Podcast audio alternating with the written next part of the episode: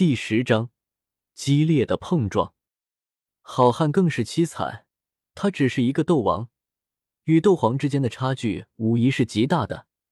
而古河为了一劳永逸的解决他，没有用一火攻击，而是使用灵魂力量凝形状向血印，刚一接触，好汉便口鼻溢血。在血印被突破，灵魂尖锥射向他时，只能惊恐无力的扇动双翼，向下方躲避而去。一个受伤斗王的飞行速度根本不足以躲避尖锥的射杀，在好汉还试图挣扎，灵魂尖锥穿透好汉头颅，从他额头透过，好汉身体被尖锥的力量带动着，无力的往前方落去。就在这时，范老手中血毛一颤。发出一声轻鸣，终于是停止了继续吸纳斗气。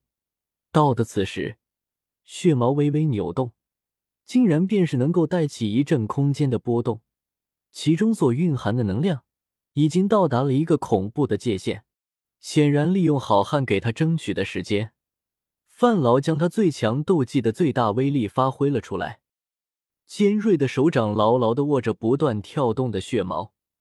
范劳狰狞的脸色在此刻都是浮上了一抹苍白，血红目光死死的盯着远处的古河，沙哑的声音犹如刀刮玻璃一般在空中响起：“杀我血宗一名斗王，我让你血债血偿！”没等声音落下，范劳不给古河继续凝聚斗气的时间，身体似拉到极限的弓，手臂猛然一抖，对着古河所在的方位投射而去。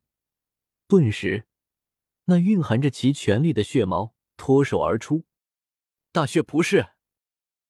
血毛如同一抹血色闪电般，几乎在刹那间，便是突破了空间的障碍，犹如瞬移般，仅仅几个眨眼的时间，便是夹杂着极其浓郁的血腥气息，出现在了古河视线中。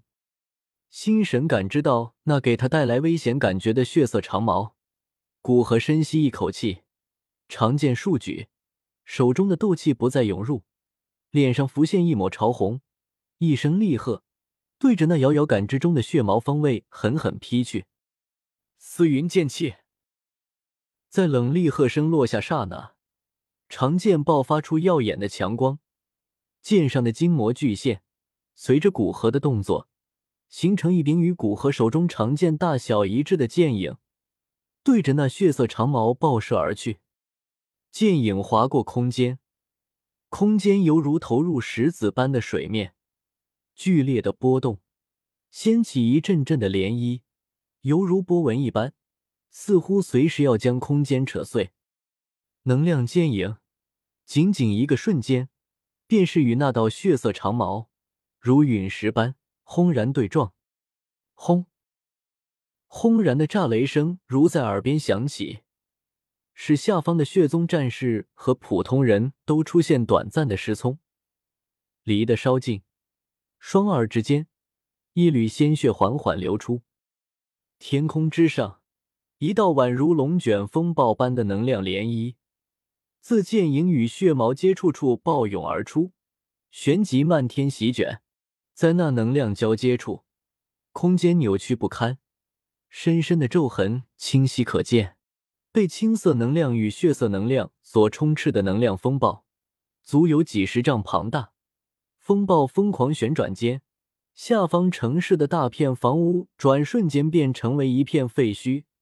最后，风暴轰然撞在城墙之上，将那一段城墙尽数毁去，终于消失不见。风暴消散。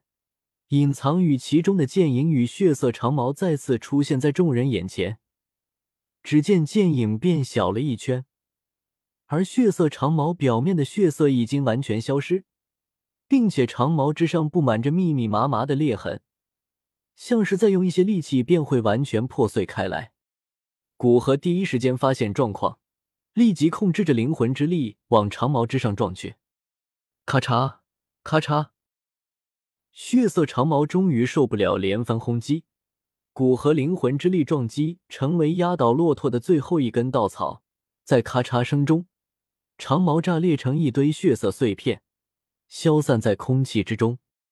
噗嗤！斗技被破，范劳苍白的脸色顿时涌上一抹红润，旋即一口鲜血忍将不住的喷吐而出。剑影在突破长矛的阻碍之后，对着不远处吐血的范劳急速劈去，两者相距极近，避开已来不及。顾不得体内斗气震荡不休，范劳双手结印，在体表形成一道道的血色圆盾挡在身前，随即血气涌动间，一套暗红如凝固鲜血的甲衣出现在了其身体上，是血甲。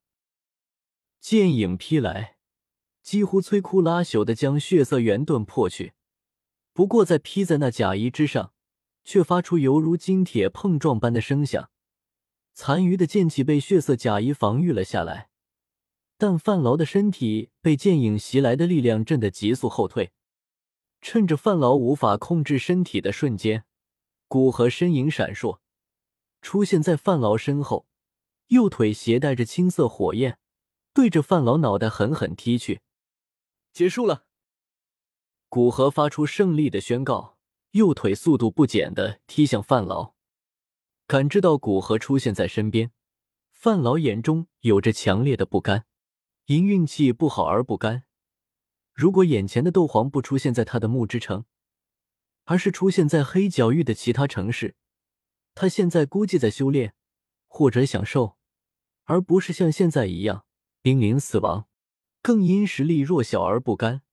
他已经看出，眼前这个斗皇至少有着斗皇七星的实力，所以才可以在血宗倾尽全宗之力对付他，还游刃有余。强烈的不甘促使他强行半转着身体，也不管这会让他身体多少处组织拉伤，将左手对着那缠绕着一火的腿主动伸去。啊右腿的力度直接将范劳伸过来的左手骨头全部踢碎，整个左手软趴趴的。而异火带来的恐怖高温也让范劳左手转瞬间被烧焦，两者所到来的剧烈痛楚，使得这个身经百战的枭雄嘴里发出凄厉的惨叫声。但利用骨和右腿踢击的力量，范劳稳住身形，毫不犹豫的猛击胸口，吐出一口血雾。血雾包裹着范劳，化作一道血光，消失在古河身边。在范劳再次出现时，已经在古河数百米开外。此时，范劳形象极为凄惨，脸色极为苍白，看起来犹如死人一般，嘴角溢血，左手缩水一圈，焦黑一片挂在他身上，好似一个装饰品，根本无法继续使用，满身都是血。大部分还是他自己的，估计随便拉一个人来对他说这是黑榜排名第八的血宗宗主范劳，都不会有人相信。范劳，不得不说，刚刚那种应对方法，连我都没想到。我对你开始有一点欣赏了，但是正是由于你是这样果决的人，我对你的杀意才更加炽烈了。看着范劳，古河第一次郑重其事的说道，没有轻浮。更没有嘲讽，范劳的狠辣赢得了古河的尊重。